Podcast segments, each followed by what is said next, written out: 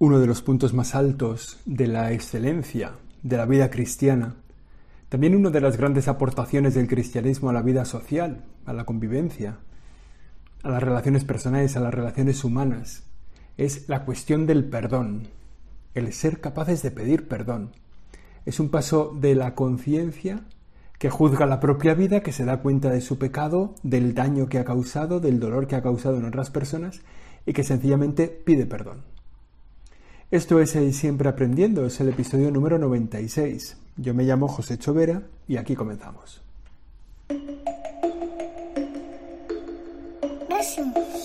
Siempre aprendiendo. Siempre aprendiendo.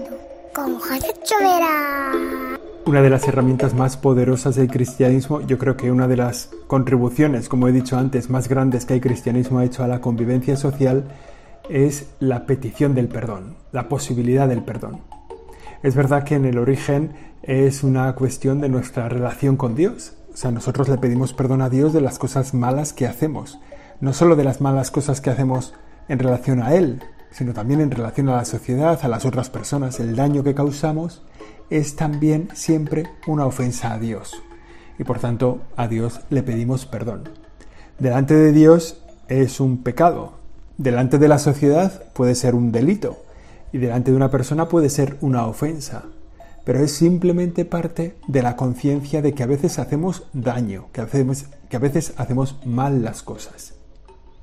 Y en la vida cristiana se ha puesto en valor la idea del perdón, que comienza primero por el perdón de Dios hacia nosotros, por las ofensas que le hemos causado. El hombre se ha separado de Dios y necesita su perdón. Y para eso viene la encarnación y para eso, para eso Jesucristo se hace hombre, para perdonarnos, para abrirnos el camino del perdón, de la reconciliación con Dios. Pero tiene tal potencia, el perdón, la reconciliación, tiene tal potencia que trasciende al cristianismo y se incorpora a la vida social, de manera especial en los lugares donde el cristianismo ha echado raíces. La raíz, la, la petición de perdón, que siempre tiene dos caras. ¿eh? Una es la de pedir perdón y la otra cara es la de perdonar. Y si ahora mismo pensáramos cuál es la más difícil, sin ninguna duda te diré que la segunda. Es mucho más difícil perdonar que pedir perdón. Aquí yo creo que hay que ir a la experiencia propia de cada uno, de cada uno. Darnos cuenta de a nosotros que nos cuesta más. Pedir perdón es algo lógico, ¿eh? en el fondo nos da palo reconocer que hacemos mal las cosas, en el fondo nuestra soberbia nos limita para decir, pero perdonar exige una altura, una categoría humana, una categoría moral increíble, ¿no? sobre todo cuando es en personas concretas. Ahí es nuestra propia experiencia la que nos dirá, ¿no? pero la mía es esa. Creo que cuesta más perdonar que pedir perdón. Lo digo por, propia experiencia, porque pedir perdón es, es solo decir me he pasado. Pero perdonar es decir, te has pasado, pero yo te quiero. Pero estoy dispuesto a seguir queriéndote. Y eso es mucho más gordo. Por eso es más fácil encontrar a personas que piden perdón que a personas que perdonan. Aquí yo creo que cada uno puede hacer la lista de personas que perdonan de corazón. Se suele decir que el hombre perdona pero no olvida y Dios perdona y además olvida. Es verdad, bueno, lo que se nos pide un poco es la capacidad de perdonar, lo que nos hace humanos es la capacidad de perdonar.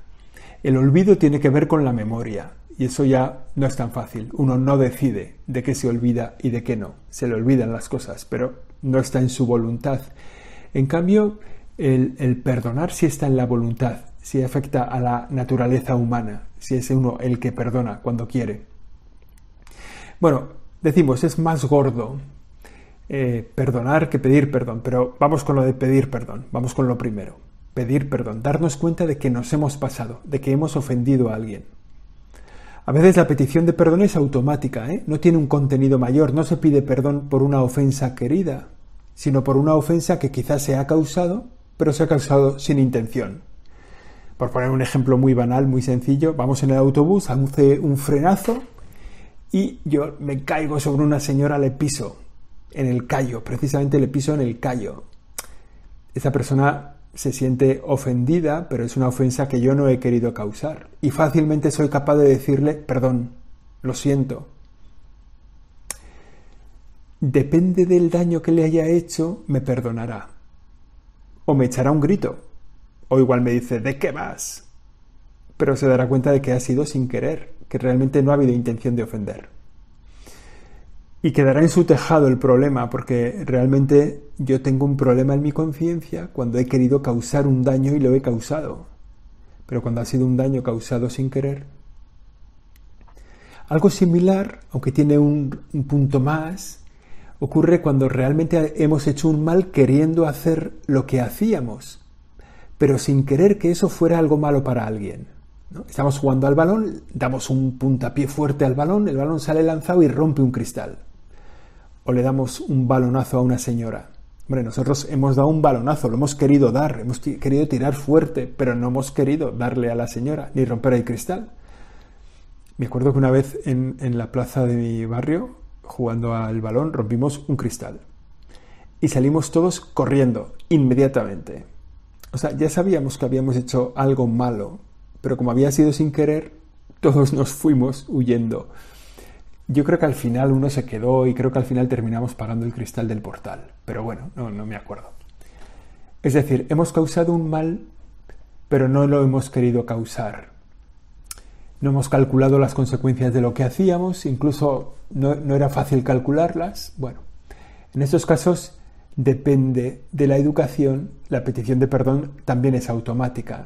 En estos casos, si no te pilla de niño, claro que prefieres huir antes que una bronca, pero bueno, depende de la educación que tengas, dices, oye, te pido perdón, lo siento mucho, ¿no? Los ejemplos que he puesto parecen fácil de entender y además, como las consecuencias no son graves, pues puede ser que fácilmente se perdonen. Pero hay ocasiones en que las consecuencias no queridas han sido muy graves. Se ha causado un gran daño, se ha causado incluso una muerte. El dolor no es solo grande para la persona a la que le has causado un daño, sino también el dolor es también grande para la persona que lo ha causado, ¿no? Es un dolor que te llevas en el corazón, sin querer, pues ha habido una consecuencia gravísima en tu entorno. Nadie lo ha querido, ha sido una acción, pues a lo mejor la acción sí, querida, ¿no? pero no ha habido ni mala voluntad ni error de cálculo, simplemente algo ha causado sin querer un accidente. Me acuerdo, este verano me contaban de un amigo mío que, estaba a punto de hacer una excursión por la montaña, y había mucha nieve, mucho hielo, tal. Entonces, eh, cuando ya se había bajado de su coche, el coche que estaba al lado perdió freno, empezó a deslizarse y le rompió las dos piernas. Y entonces le hizo un daño de meses, una avería de muchos meses, un daño muy fuerte, ¿no? Pero no, no tenía, no había nada, no había culpables, o sea, es, ya está, pasó ese dolor tan fuerte, ¿verdad? Para perdonarlo también hace falta una gran altura, ¿no? Porque decir, bueno, con todo lo que me ha pasado y nadie es responsable de esto. Bueno, son miles de circunstancias en las que causamos un daño sin querer, incluso un daño grave, como decimos, y en ese mismo momento pedimos perdón por el daño causado. El señor del coche se bajó enseguida y le dijo, perdona, perdona, perdona, llamaron a la ambulancia, apareció allí todo el mundo, bueno, pero se ha hecho ese daño, ¿no? Pedimos perdón por el daño causado y sentimos el daño que hemos causado con un dolor propio. O sea, la persona que ha causado ese daño sin querer se queda con el dolor también para él. Yo creo que hasta aquí se entiende bien la petición de perdón.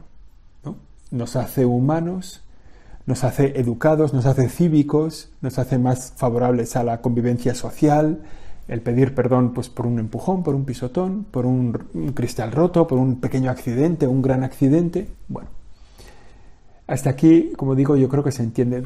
Damos un paso más, ¿no? El daño que hacemos queriendo, queriendo hacer daño. Que eso tiene como dos dimensiones.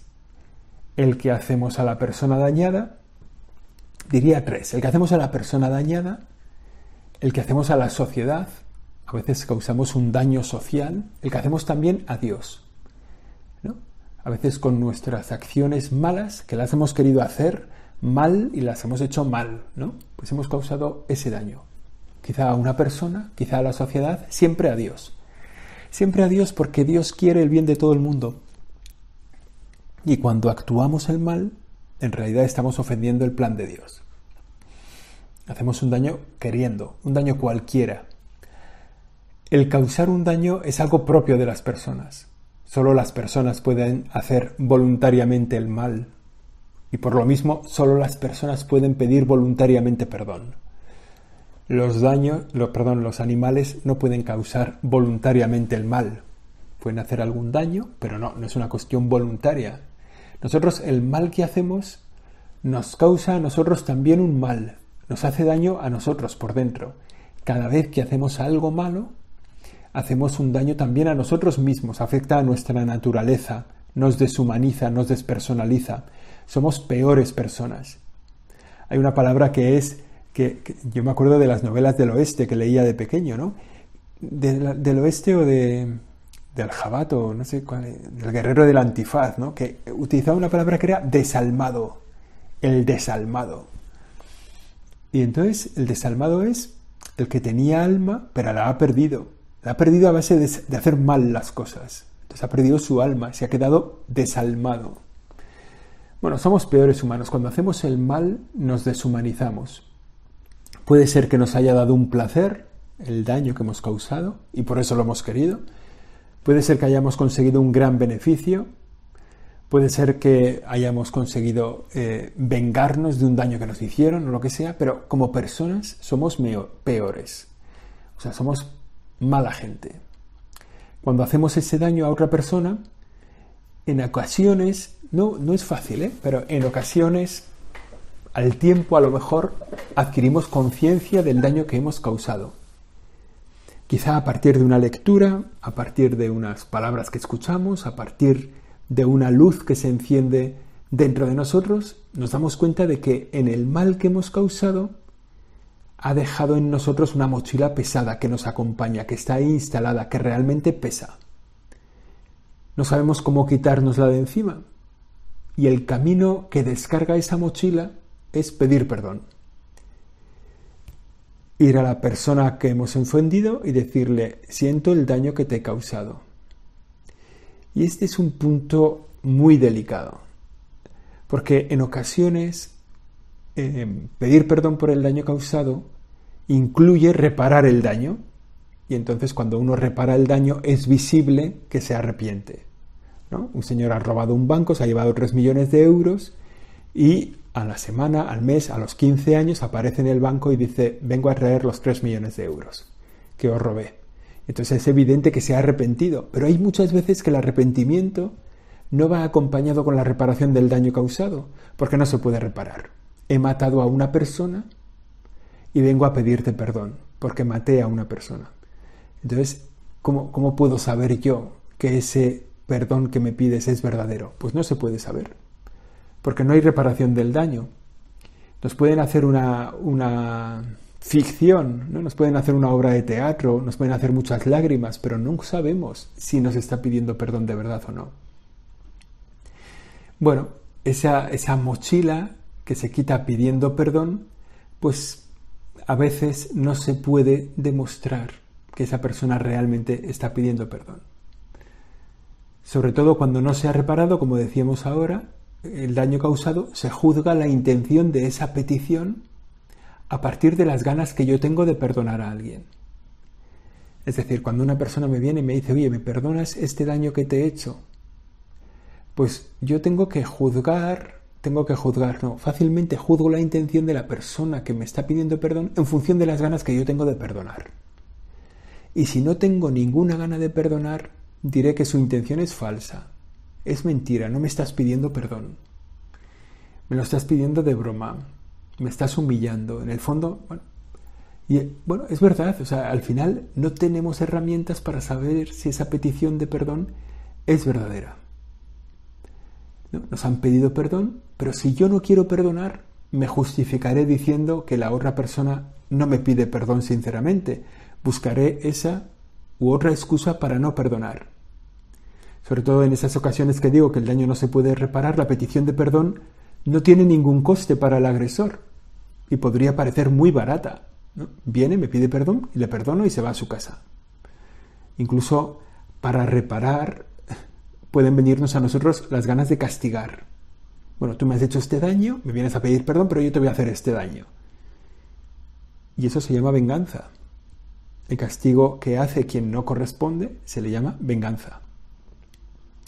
En cualquier caso, cuando no hay ganas de perdonar, o a veces no hay capacidad de perdonar, ¿eh? ojo que la capacidad de perdonar también crece con el tiempo o decrece. Entonces, bueno, cuando no hay ganas de perdonar o no hay capacidad de perdonar, eso fácilmente a esa petición de perdón se le ponen condiciones. Si tu petición de perdón es verdadera, tendrías que decir estas palabras. Tendrías que hacer esto. Tendrías que devolver esto. Tendrías que ayunar 100 días para demostrarme que tu petición de perdón es verdadera. Eso es, así, ¿no?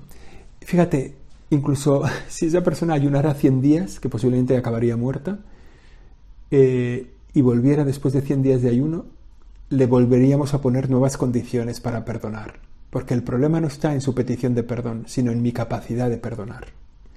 Que esa, esa capacidad pues, no, no es fácil, no es la misma en todas las personas, a veces mengua con la propia experiencia, también se puede ampliar. Bueno, entonces por ir sacando algunas conclusiones.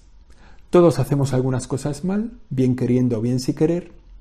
Fácilmente pedimos perdón de las segundas y más difícilmente perdón de las primeras, de las que hacemos queriendo.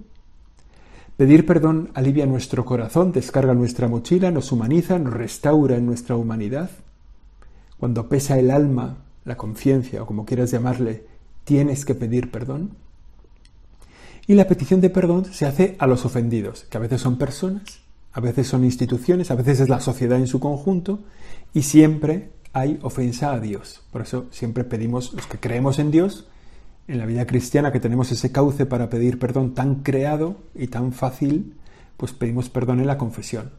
Pero hay que pedir perdón a todos los ofendidos. Y cada una de esas realidades perdona según su criterio, según sus condiciones. ¿no? Las, personas, las personas perdonan como ellas quieren, con la condición que ellas quieren. Incluso hay una persona, hay personas que te pueden decir, no te perdono. Bueno, es que no es fácil perdonar, como hemos dicho antes. La sociedad perdona mediante un juicio y un castigo. La sociedad civil, en las sociedades organizadas, democráticas, hace un juicio, te pone un castigo y a partir de ahí quedas perdonado. Quedas perdonado quiere decir que la sociedad no te condena ya más por eso, ya te ha condenado, no te vuelve a juzgar por eso. Y la sociedad tiene que tener la altura para conseguir reintegrar a las personas que han causado un daño a la sociedad, pero que ya han pagado por ello. Y eso, como digo, tan, personalmente es muy difícil, socialmente también es complicado. Más fácil lo pone Dios, porque Dios perdona siempre, con pocas explicaciones y con pocas condiciones. Basta recordar al hijo pródigo, ¿no? Llega a casa, dice, Padre, he pecado contra el cielo y contra ti, ya no merezco llamar mi hijo tuyo. Y el Padre lo perdona. No le pide el dinero. No le pide explicaciones del tiempo que ha pasado fuera. No le pide que devuelva a la hucha lo que se llevó. Bueno, ese es Dios, claro. Bueno, ¿cómo es esa petición de perdón? Bueno, la petición de perdón a veces es explícita, pero muchas veces es implícita. Eso seguramente tenemos todos experiencia personal de esto. En nuestras relaciones personales lo vemos fácilmente. Un lo siento, un abrazo, un beso, unas flores significan muchas veces petición de perdón. La persona con la que tenemos una relación especial la hemos enfadado, la hemos tratado mal, no hemos atendido a, lo que ella nos pedía, nos hemos dado cuenta de que le hemos hecho daño, llegamos un día a casa con unas flores, se las damos y queda claro que te estoy pidiendo perdón y no hace falta decir ninguna palabra. No hace falta más. No hace falta más salvo cuando no se quiere perdonar, que entonces te, tiran las flores a la cara, ¿no? Que eso pues también pasa. Pues a veces la ofensa ha sido más grande que las flores que vienen, ¿no? Pues, pues claro, eso es así.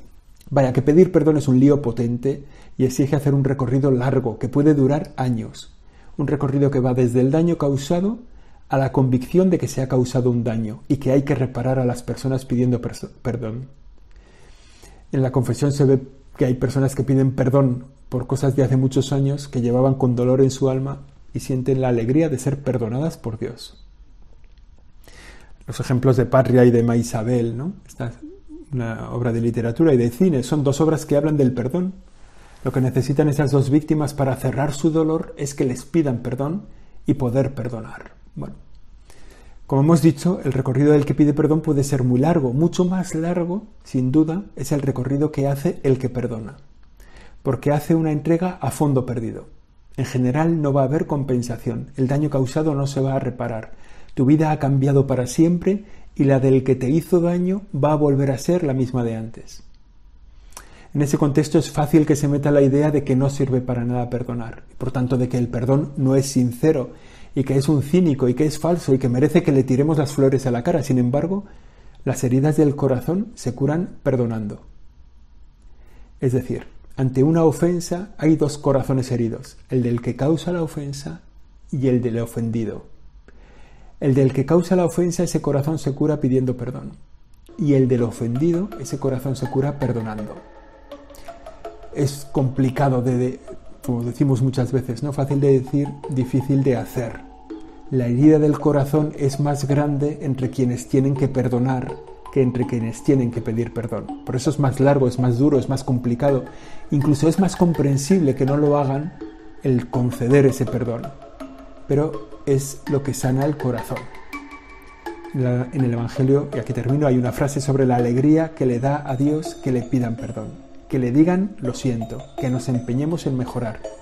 Incluso nos perdona cuando los platos siguen rotos en medio de nuestra vida y no se pueden arreglar.